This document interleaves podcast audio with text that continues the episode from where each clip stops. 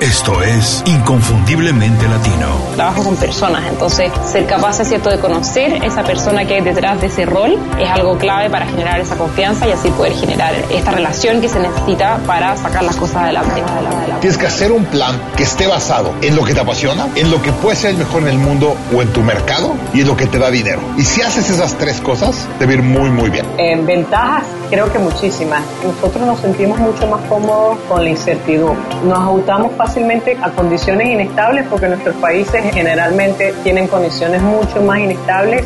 Creo que el ser latino habla de que sabes que no tienes límites y que si tienes las herramientas para salir adelante no vas a tener ningún problema. donde el multitasking estaba de moda y realmente se veía como una cualidad, pero está científicamente estudiado que disminuye enormemente la productividad. Inconfundiblemente Latino. Una ventana a las historias y conocimiento de los profesionales latinos más sobresalientes. Tu conexión con los expertos que han fundado compañías o movimientos que impactan de manera positiva en nuestra comunidad. Hola, antes de empezar quiero agradecerles por descargar este episodio. Les recuerdo que pueden enviarnos comentarios, ideas y sugerencias a info.icelatino.com y para contribuir positivamente a la comunidad inconfundiblemente latino pueden ir a Apple Podcast y hacernos una reseña con 5 estrellas. Gracias. Hola, bienvenidos otra vez a Inconfundiblemente Latino. Soy Julio Muñiz. Muchas gracias por escuchar el episodio de hoy. Mi invitado es Luis González, fundador y director general de Asgard Corporation, Luis tiene como misión influenciar el cambio positivo en las personas a través del potencial empresarial. Tiene una amplia experiencia en cargos directivos y como mentor para jóvenes emprendedores. Como consultor ha trabajado, entre otras, con compañías de la talla de Starbucks, Telefónica, Home Depot y Sams, entre otras. Recientemente publicó el libro El talento, la nueva guerra corporativa, estrategias para atraer, formar y retener. Luis, bienvenido Inconfundiblemente Latino. Muchísimas gracias por tener, hacer tiempo para platicar con nosotros.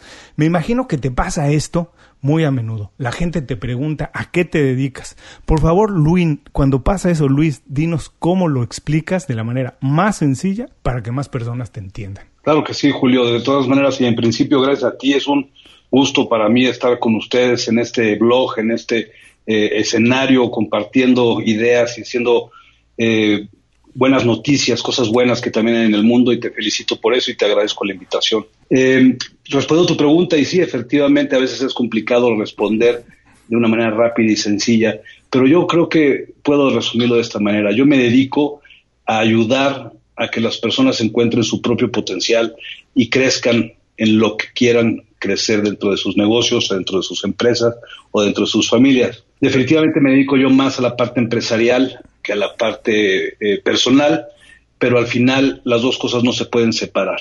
¿no? Entonces, a eso es a lo que me dedico, mi estimado Julio. Eso me gusta mucho, entonces voy a intentar ponerlo en palabras coloquiales y tú me dices si está bien o no, Luis, pero es más o menos lo que hace un entrenador, lo que hace un coach. Ve a alguien, ve talento, dice, él solo no puede realmente alcanzar su máximo potencial, porque muchas veces es difícil nosotros ver hacia adentro y ver todo lo que tenemos, pero alguien de fuera puede ayudarnos a crecer. ¿Es más o menos eso lo que haces con las compañías? Sí, digamos que sí, eh, efectivamente, solamente la única diferencia es que no me dedico a hacerlo de manera individual mi negocio, lo que me dedico es coachar, por, utilizar el mismo término, que está bien, eh, a las empresas para que ellas puedan hacer estrategias dentro de sus organizaciones para tener el mejor talento y para desarrollarlo. En algunas ocasiones es, esas ese desarrollo se tiene que hacer de manera personal o individual y entonces es cuando entran los coaches individuales o de negocio personales. Pero mi, mi, mi función principal es entender dónde están las empresas desde el punto de vista de su talento y ayudarlas a que ese talento crezca para que crezca la empresa misma. Vamos a poner un ejemplo. Yo tengo una, a lo mejor un pequeño negocio, tengo 10, 15, 20, 30 empleados y a lo mejor estoy queriendo llevar mi negocio a otro nivel, quiero crecerlo, quiero crecer mi negocio en todos sentidos, pero yo a lo mejor no sé cómo hacerlo. En ese momento busco y Luis González es quien me ayuda un poco a diseñar una estrategia para hacerlo. Es correcto. Es así como lo acabas de mencionar. Tengo eh, básicamente dos líneas de, trabajo. En una y con una de mis empresas me dedico al tema de los corporativos grandes, mil, dos mil, diez mil, quince mil personas y estrategias de dos, tres o cinco años.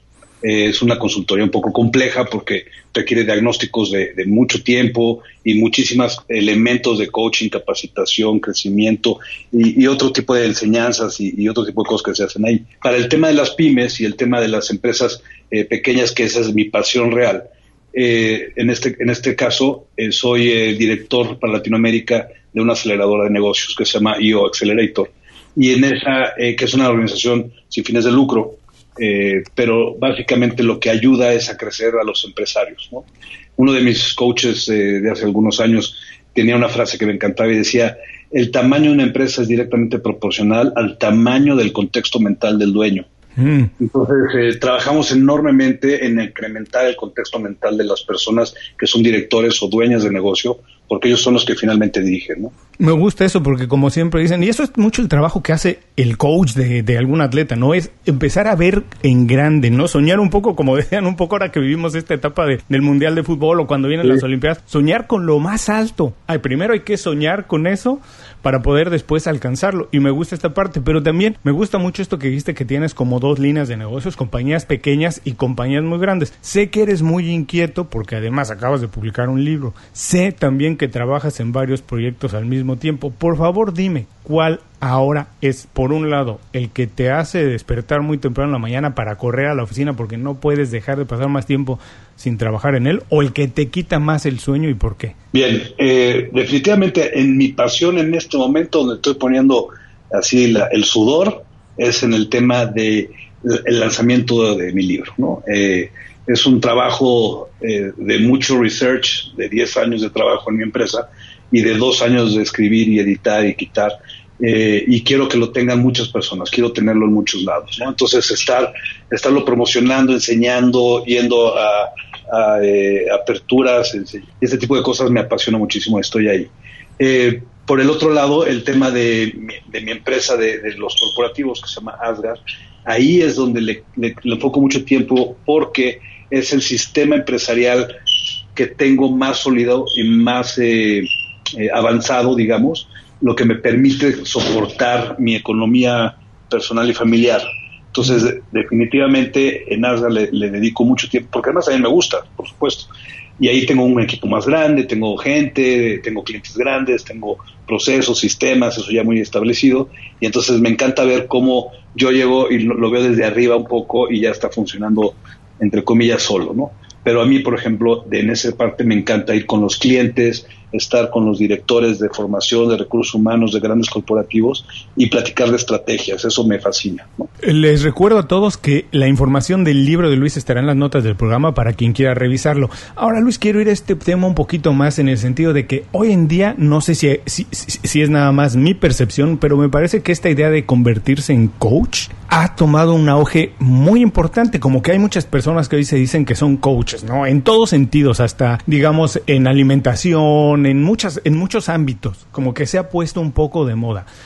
Y incluye un poco porque las redes sociales ahora nos permiten alcanzar más personas. Entonces alguien que tiene un poco de conocimiento de algo empieza a ofrecer estos servicios. Y existen una enorme cantidad de personas haciéndolo. Ahora, de eso, de que uno crea o tenga de verdad las calificaciones para hacerlo, a empezar a trabajar a compañías como con las que tú has trabajado, que mencionamos algunas por decir Starbucks, con miles de empleados, no es fácil empezar a trabajar con ellos. Me imagino que se requiere en ese sentido, incluso para tu compañía, una estrategia. Dime tú cómo te sentaste o lo visualizaste y tú dijiste, aquí es como me voy a diferenciar, aquí es lo que, ¿cómo dijiste? Esto es lo que yo voy a traer a la mesa. ¿Qué hiciste diferente? Pláticame, Luis. Muy bien, gracias, eh, Julio. Sí, mira, aquí en tu pregunta veo dos respuestas e intentaré ser asertivo.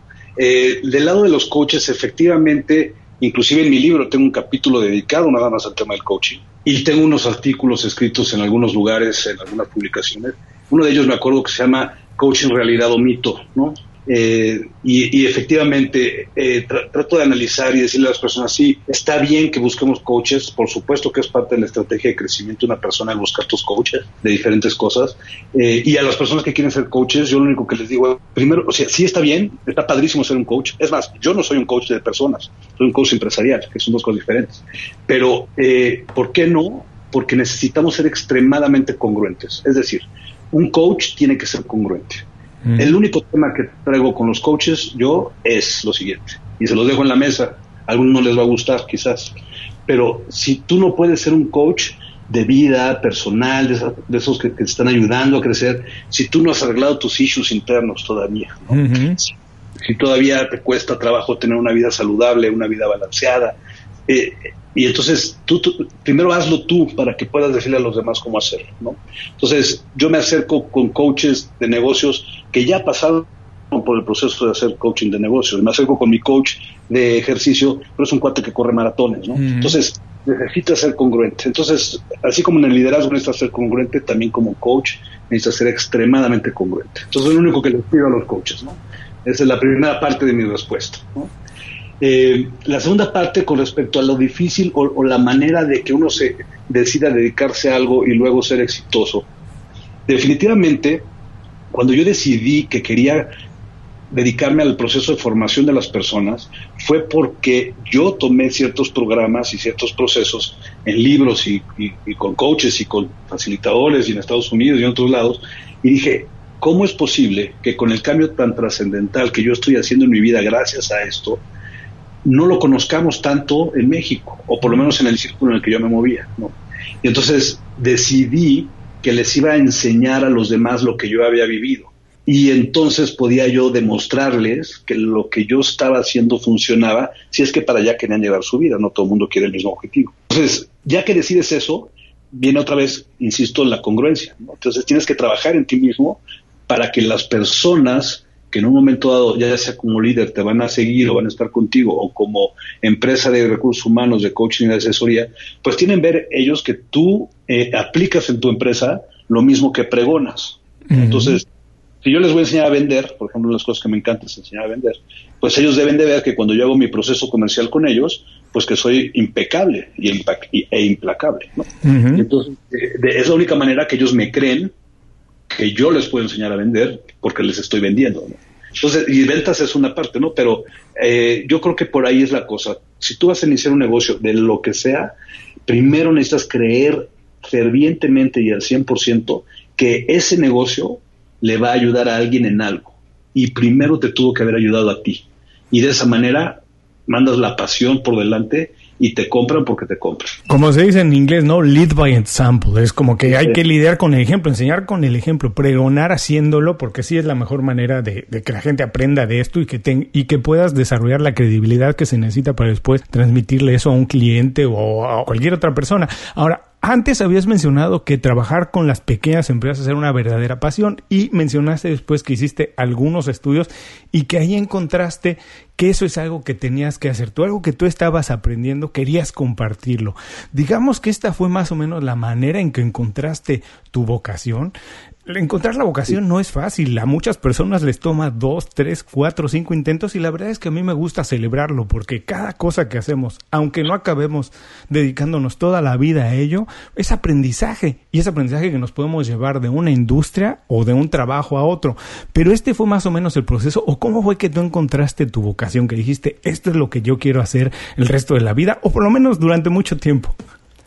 Me diste un poco al clavo, o bastante diría yo. Yo soy ingeniero, Hmm. Eh, desde el punto de vista de estudios. Luego decidí que no quería dedicarme a la ingeniería, empecé de vendedor. Luego, eventualmente, fui director de una empresa de green en México, pero luego me salí porque no quería yo ser empleado, entonces me asocié con un amigo y vendíamos maquinaria. Y así fui, como tú dices tú, probando y probando, hasta que a los 36 años exactamente fue cuando me di cuenta, a través de unos libros y otras cosas que leí, que me recomendaron, que yo no estaba encontrando mi verdadera vocación hasta que entonces fui a lo que te platicé hace un momento, que dije, esto es lo que quiero hacer. Y llevo ya 11 años eh, en esto y yo les diría a mucha gente, efectivamente, ojalá encontraras tu verdadera vocación lo más temprano posible y tú no lo lograste o no estás en ello todavía, busca que tus hijos lo hagan, ¿no? Y eso es, yo me puse, afortunadamente yo encontré esto cuando mis hijos eran todavía muy chicos y los tres ahorita están avanzando muy bien en su propia vocación, en su propia pasión, de manera de, de, poder ser exitoso, aunque te cueste mucho trabajo tiempo, ¿no? Y te cuesta mucho trabajo y tiempo encontrarlo, ya que lo encuentras, desarrollarlo. Y luego que te paguen por ello, todavía es más tiempo, ¿no? Entonces, bueno, no es fácil, pero sí se puede.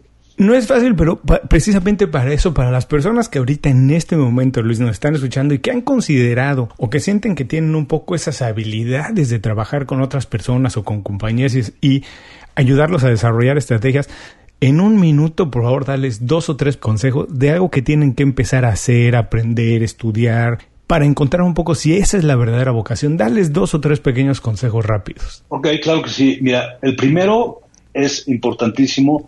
No importa cuánto sepas o qué tan bueno eres en algo, puede ser tangible o intangible, es decir, un producto o un servicio. No importa que seas el mejor de eso en el mundo. Si, si nadie lo sabe, no existe. Entonces, eh, yo le diría a las personas, de verdad, si ustedes son buenas en algo, quieren empezar eso, dedíquenle una gran parte de su tiempo a, venderlo, es decir, a que la gente te conozca, que empieces a crear eh, influencia en tu entorno, que la gente empiece a saber que tú eres bueno en eso, aunque sean en pequeñas cosas. Hay una frase por ahí que me gusta mucho, es, dice en inglés, serve first, ¿no? O sea, primero eh, no importa que no cobres, ¿no? Si tú te encanta la música y puedes dar, y quieres eh, ser, eh, dar clases de música, está bien. Primero empieza a dar gratis a tu vecino, primero empieza así con, tu compadre, no sé, hasta que de repente empiezas a, te empiezan a recomendar y ya cuando es cuando empieza a hacer negocio, ¿no? Entonces, y la segunda sería, pues realmente, si tú quieres hacer un negocio de tu pasión, necesitas entonces no nada más saber de tu pasión, sino saber de negocios, de saber de empresas. Necesitas dedicarle una parte de tu tiempo a aprender hacer negocio. Y hay mucha bibliografía, libros, aceleradoras, startups, N cantidad de cosas que hay ya en el mercado para ayudarte, pero necesitas dedicarle el tiempo y mentalmente decidir que vas a dejar, que vas a cambiar tu mente a ser un emprendedor, luego un empresario en el tiempo, ¿no? No sé si con eso, Julio, hay muchas cosas, ¿no? Se me ocurrieron miles, pero bueno, no sé, espero que con ese par de cositas podamos empezar y seguir caminando. Yo creo que sembraste dos cosas muy importantes ahí, las vamos a dejar 10 segunditos en lo que vamos a hacer un corte y regresamos con más en la plática aquí con Luis González Aspuru. Platica con nosotros en Facebook, Twitter o Instagram. Búscanos como IC Latino. Sé parte de la comunidad. Continuamos. Gracias por seguir con nosotros. Estoy platicando hoy con Luis González Aspuro. Luis, me imagino que desde que tú empezaste a, trabajar como coach consultor con compañías, la dinámica profesional ha cambiado mucho. Seguramente tú lo has notado dentro de las compañías con las que has trabajado. Los roles ya no son los mismos, los de jefe, empleado, colaborador, en fin. ¿Qué se necesita hoy en día? ¿Qué necesita un profesional? ¿Qué características o habilidades tiene que tener alguien para ser un líder? Buenísimo. Mira, eh, de entrada el liderazgo es un es uno de los temas más escritos ¿no? en los últimos 20 años o 30 años. Eh, muchos libros hablan de liderazgo, hay muchas teorías de que si los tipos de liderazgo, que si esto y que si lo otro. Eh, yo he aprendido que realmente primero es un poco lo que vamos a hacer un momento, walk the talk, ¿no? Tienes que ser congruente, tienes que hacer lo que dices que vas a hacer. Por otro lado, tienes que ser visionario, es decir, debes de tener una visión de algo que sea más grande que tú mismo para que la gente te busque y te siga no a ti nada más, sino a una, eh, a una visión de futuro que tú logras ver y que a través de ti ellos lo pueden ver. Eh, en, tercer, en tercer lugar, ser un gran comunicador y empático con las personas, poder entender en qué situación se encuentran, cómo cómo comunicarles la situación, saber empujarlos cuando los tienes que empujar, jalarlos cuando los tienes que jalar, ayudarles cuando los tienes que ayudar, ¿no?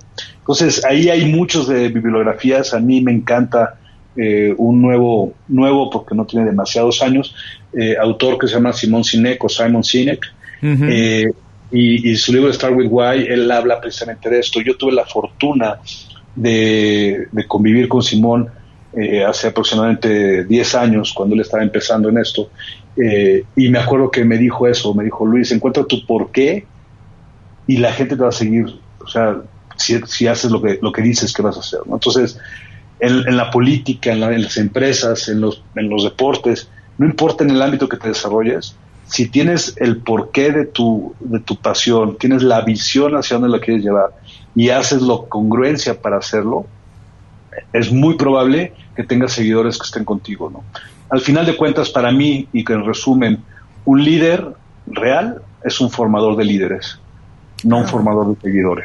Me encantó esto, sí, la verdad, porque eso es un poco lo que yo también, eh, a mí me ha gustado mucho. Yo he tenido oportunidad de trabajar mucho tiempo en corporate, hoy trabajo por mi cuenta, pero trabajé mucho tiempo en corporate y me gustaba mucho esta oportunidad de trabajar con personas, formarlas y uno cuando trabaja ahí te tienes que dar cuenta que las personas se desarrollan y se tienen que ir.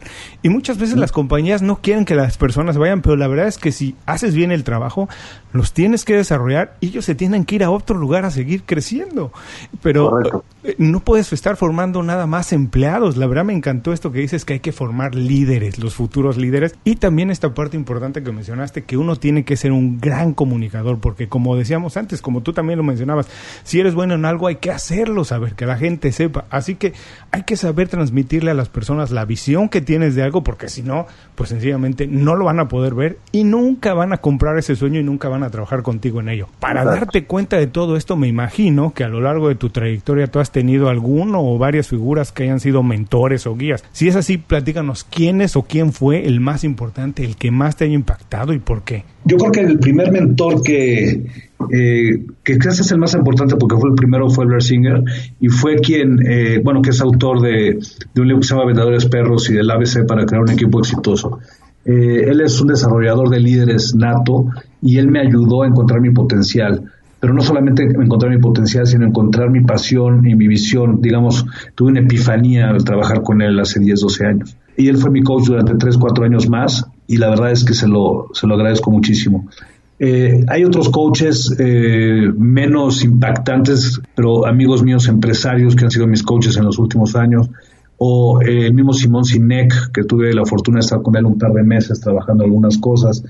Pero creo yo, y, y, nada más retratando de retomar la pregunta, que se me hace muy importante. en, ocasiones no, no, no, sabemos que debemos de pedir ayuda.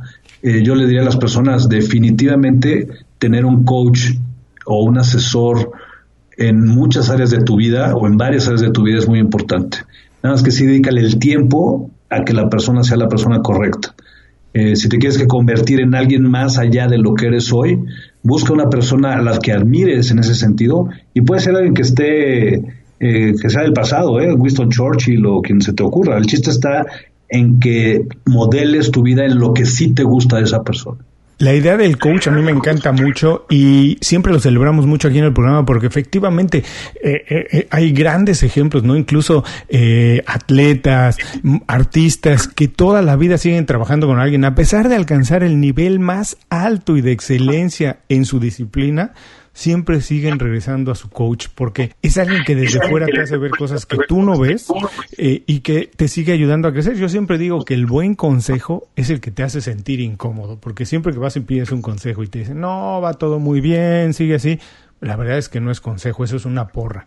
El consejo es el que te hace, oye, yo creo que no estás viendo esto bien, yo creo que deberías intentar esto de esta u otra manera. Y ese es el que te obliga a pensar distinto, a salirte un poco de tu zona de confort y empezar a hacer las cosas de otra manera. Y la única manera de crecer es así, poniéndote un poco incómodo, porque incluso cuando haces ejercicio, la manera de crecer el músculo es cuando duele. Si no duele, no crece el músculo, ¿no? Así decía Rocky, no pain, no gain, ¿no? Ah, efectivamente, así. Ahora, me imagino que muchas veces, además del talento, tú te debes dar cuenta cuando trabajas con tantas personas que el talento no es el único, el único factor determinante de alcanzar o no un, un objetivo.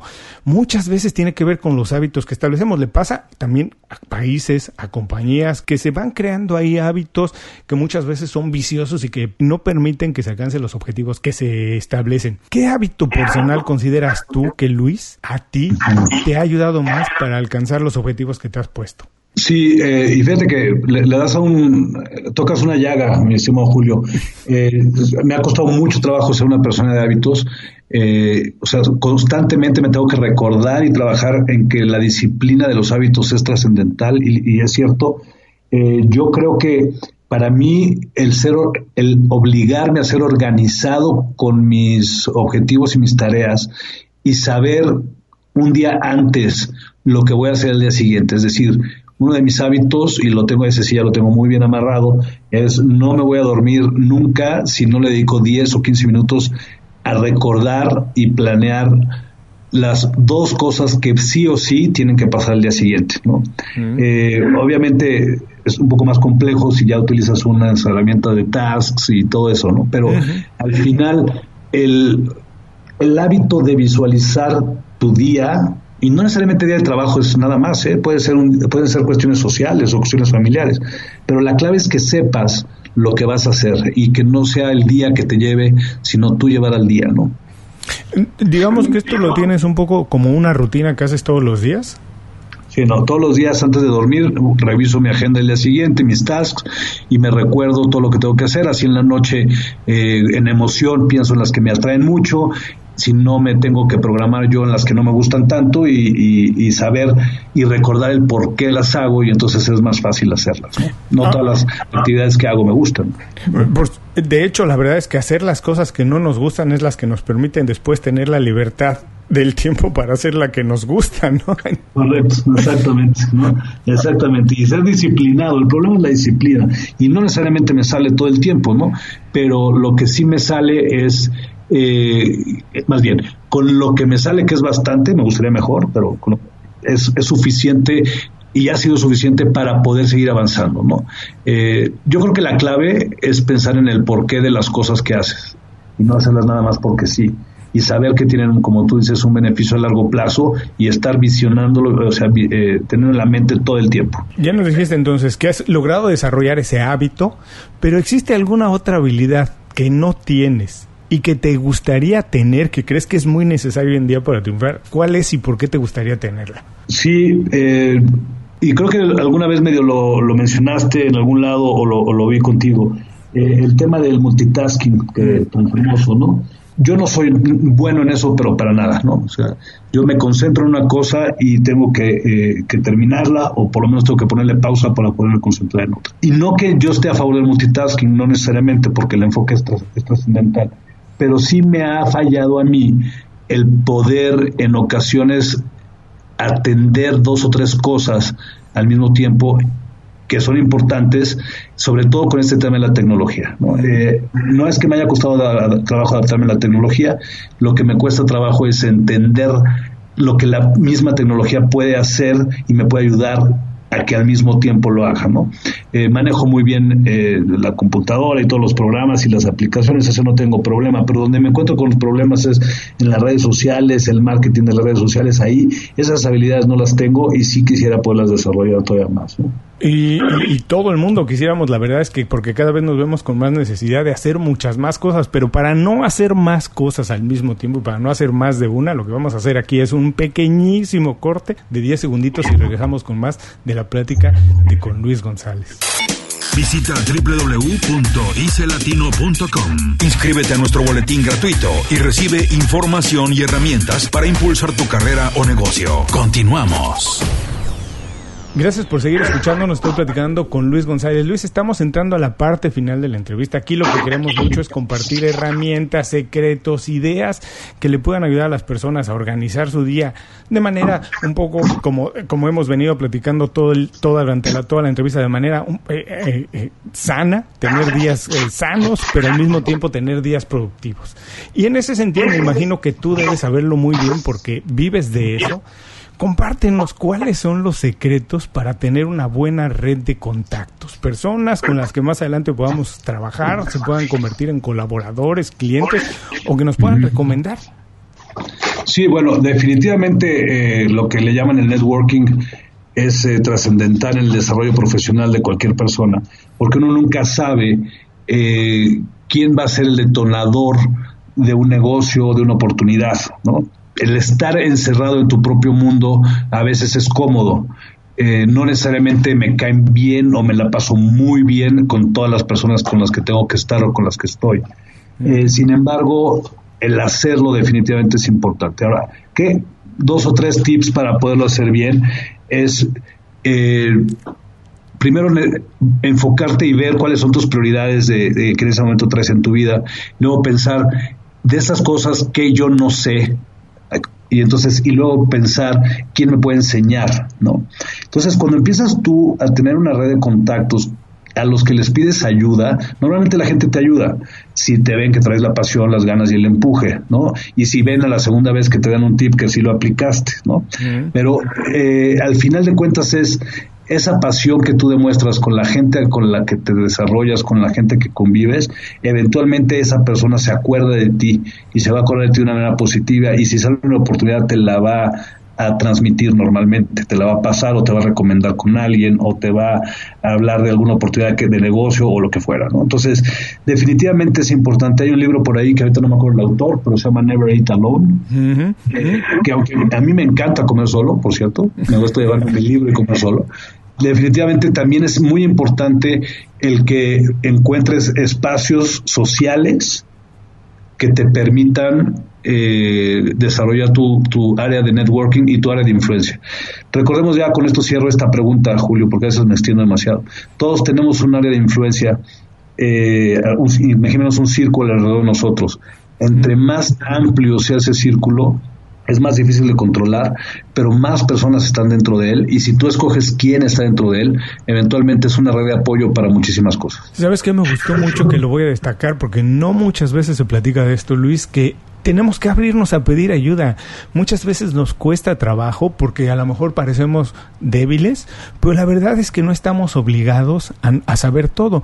Y no es malo no saber todo, lo que sí es malo es no querer aprender. Entonces me encantó esto que dijiste de pedir ayuda a las personas, alguien que te pueda enseñar a hacer algo y que sobre todo si lo que te enseñaron lo aplicas, por supuesto que con más gusto la siguiente vez que los busques te van a querer ayudar. Correcto, y yo creo que lo que he aprendido aquí es esto, a mí nunca nadie me ha dicho que no me ayuda a aprender.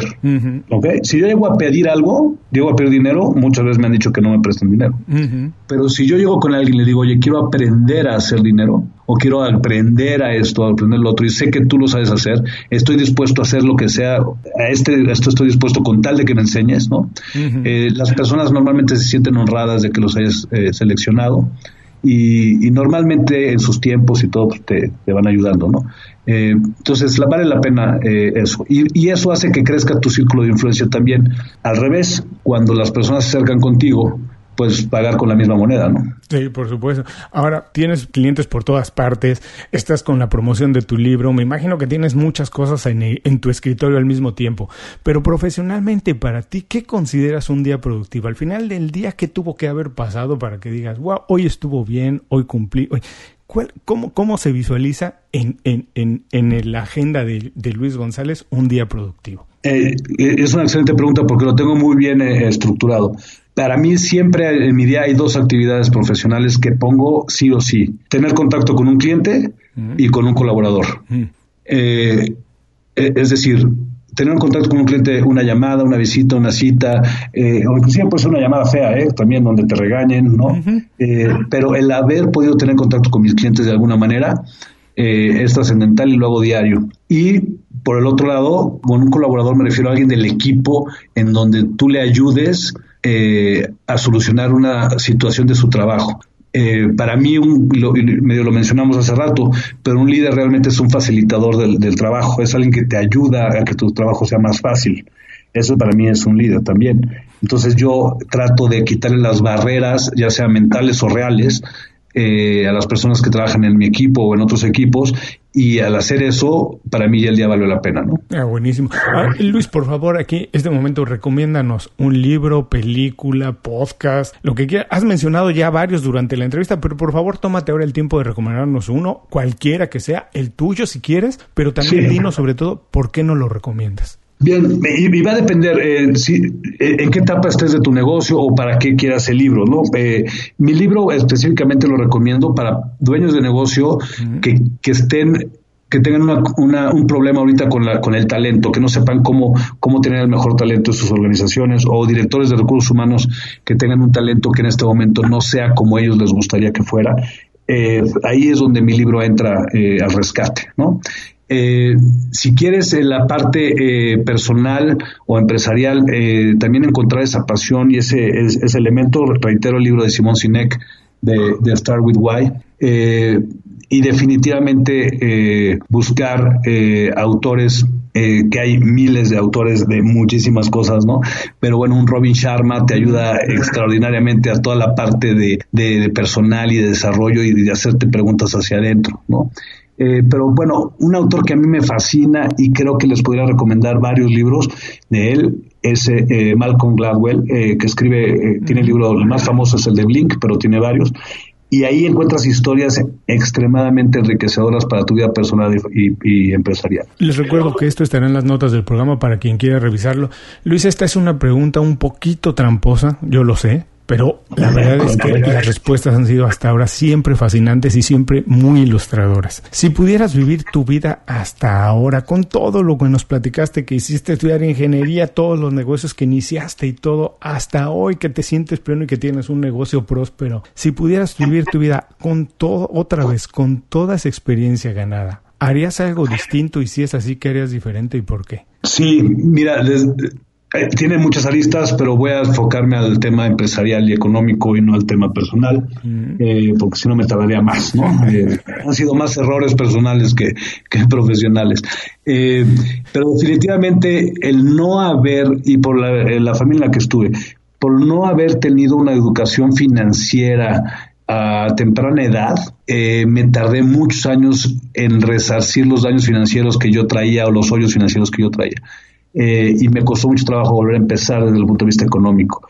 Yo creo que eh, eso es una cosa que haría y porque tu pregunta la agarré como jiribilla de dónde estoy enfocando la educación de mis hijos, ¿no? Y definitivamente eh, mis chavos los estoy enfocando fuertemente a que entiendan cómo funciona el mundo financiero. Y no estoy hablando de macroeconomías globales, estoy hablando de qué es deuda, qué son ingresos, qué son egresos, cuál es el flujo efectivo. Eh, qué me genera una, qué me genera, qué activo me genera dinero, qué, pasivo no, o sea, ese tipo de rollos hacen que una persona eh, sepa de esto, pero sobre todo la parte emocional del dinero, en el cual el tener dinero, ¿por qué?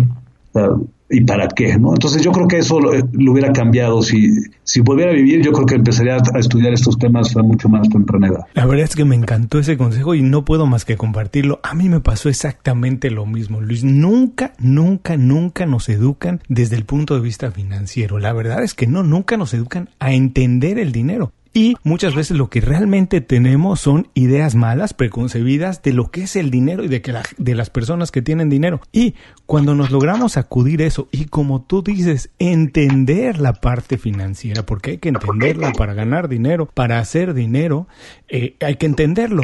Y hay que entender que no es malo, porque lo único que es es una herramienta que nos permite tener el estilo de vida que la vez estamos buscando. Entonces la verdad es que me encantó esto. Yo también hubiera querido haber hecho eso, aprender mucho antes la parte financiera de la vida. Es importantísimo, pero nunca nos educan para ello. Para nada. Y sobre todo para salirte un poco del sistema eh, económico existente, es decir, nos educan en la escuela y a través del consumismo y todo un chorro de cosas que el dinero se maneja de cierta manera, cuando la verdad es que se maneja completamente al revés. Pero finalmente quisiera dejar que, más bien, quisiera decir algo para que no se quedara la idea de que para mí el dinero es lo más importante. Tú mencionaste que el dinero es una herramienta para tener un estilo de vida que queremos. Y sí, efectivamente sí, es para eso. Pero yo tengo una, bueno, ah, no la tengo yo, pero digo mucho una frase que dice, no puedes dar lo que no tienes. Y si tú, y si tú eventualmente puedes tener una economía eh, familiar adecuada, tienes más tiempo y recursos para poderle dar a los demás en conocimiento o en dinero o en herramientas, porque tú mismo ya estás bien. Y el ejemplo que pongo es el que te dicen en los aviones cuando dicen que van a caer las mascarillas de oxígeno.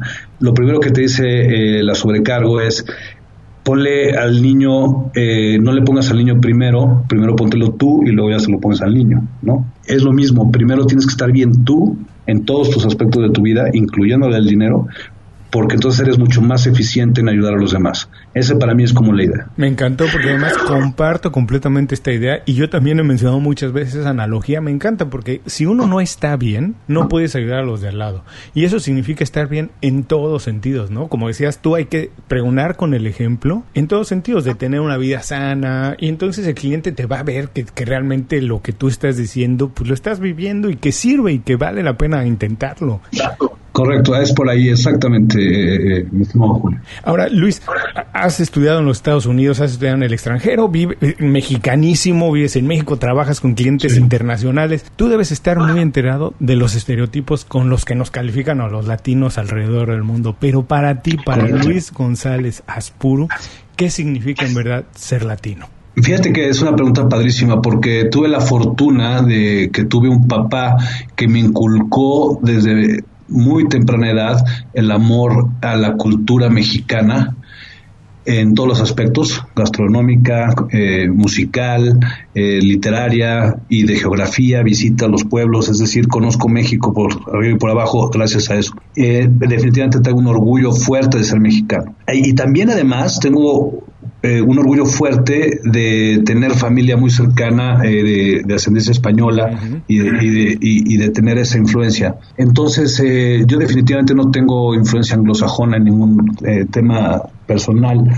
y no porque esté mal, sino porque lo que quiero decir es que definitivamente tengo, soy latino de corazón en todos los aspectos, ¿no? Recuerdo mucho, hace muchos años, uno de mis clientes, General Electric, decía, uno, un cuate de ahí, decía que los latinos teníamos fama de impuntuales y del mañana, ¿no? luego. Eh, pero más o menos en ese momento decidí que yo me iba a catalogar como una de las personas más puntuales, ¿no? Eh, y que iba yo a, tener esa, esa presencia en el, en el mundo. Y hoy, eh, no importa de qué lado del mundo contacte, porque tengo contactos en Japón, o sea, trabajo con gente en Japón, en, en, México, en Estados Unidos, en Latinoamérica, se vuelven locos porque realmente soy una persona muy puntual, ¿no?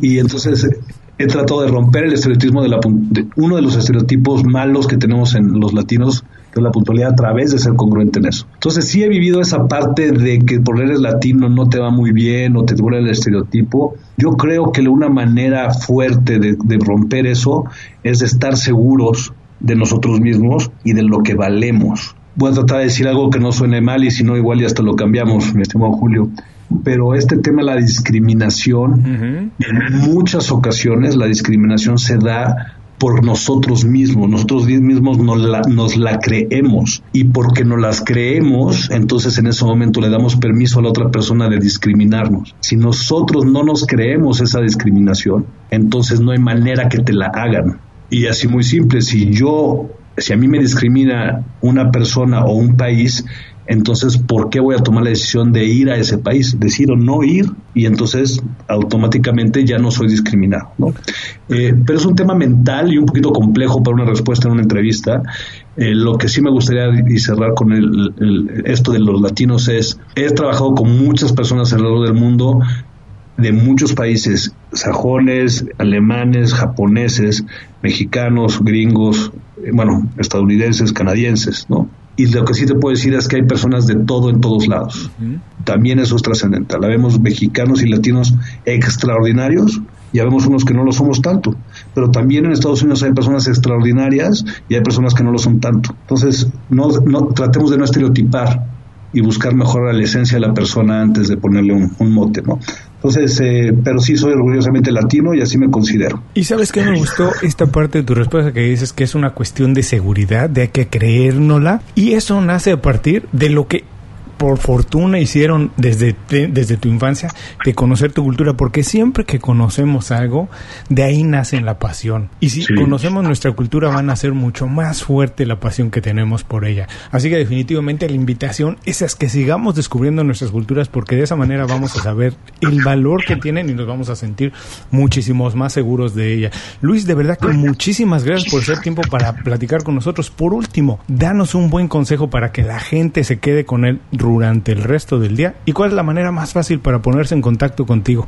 Muy bien, el, consejo que les puedo dar a cualquier persona que nos esté escuchando, muchas gracias por estar con nosotros y quedarse al final de la entrevista, es vive con pasión lo que tengas. O sea, tu vida es hoy, apasionate, vívela. Eso sería lo principal. Sé feliz hoy, o sea, el, el, camino es la, no, es la felicidad no está al final, está en el trayecto, ¿no? Entonces, bueno, eh, para ponerse en contacto conmigo, Obviamente podremos eh, dejar algunas cosas ahí en, en, la página o abajo de la entrevista, pero definitivamente a través de la página de mi libro que es talent-mediowar.com, ahí tengo, ahí hay manera de ponerse en contacto conmigo. también está mi Twitter que es arroba eh, esas dos maneras creo que serían las dos más fáciles para ponerse en contacto conmigo. Bueno, les recuerdo que esto estará en las notas del programa, de verdad, para quien quiera consultarlo y ponerse en contacto con Luis. Luis, de verdad, otra vez muchísimas gracias por dedicarnos tiempo para compartir con nosotros tus consejos, secretos, experiencias. Un abrazo muy grande, espero verte pronto para conocernos personalmente y dártelo enfrente de una cerveza. Me encantaría, de hecho, eh, cuando estés por acá en México, Julio, no dudes en echarnos una llamadita o algo y, y con todo gusto me encantará invitarte una cerveza y continuar con esta conversación de manera personal. Es un placer haber eh, estado contigo el día de hoy y gracias a todo tu auditorio que te escucha, que te sigue, esa pasión que tú le metes a lo tuyo, te felicito y gracias por esto. Así será. Con esto terminamos la entrevista con Luis González. Espero que la hayan disfrutado tanto como yo. Si encuentran algo de valor que seguro encontrarán porque hay muchísimo, por favor tómense unos segundos para compartirla con alguien, con quien crea que pueda ser de su utilidad. Ya saben que compartir información con valor eleva mucho la percepción que las personas tienen de nosotros. También les recuerdo, si no lo han hecho, por favor suscríbanse al podcast, lo pueden hacer yendo a nuestra página icelatino.com. Ahí podrán revisar todas las recomendaciones de Luis, además de encontrar más de 150 entrevistas y programas como este, con recomendaciones, tips y consejos para tener una vida más sana. Inconfundiblemente Latino es una producción de Unofficial Media.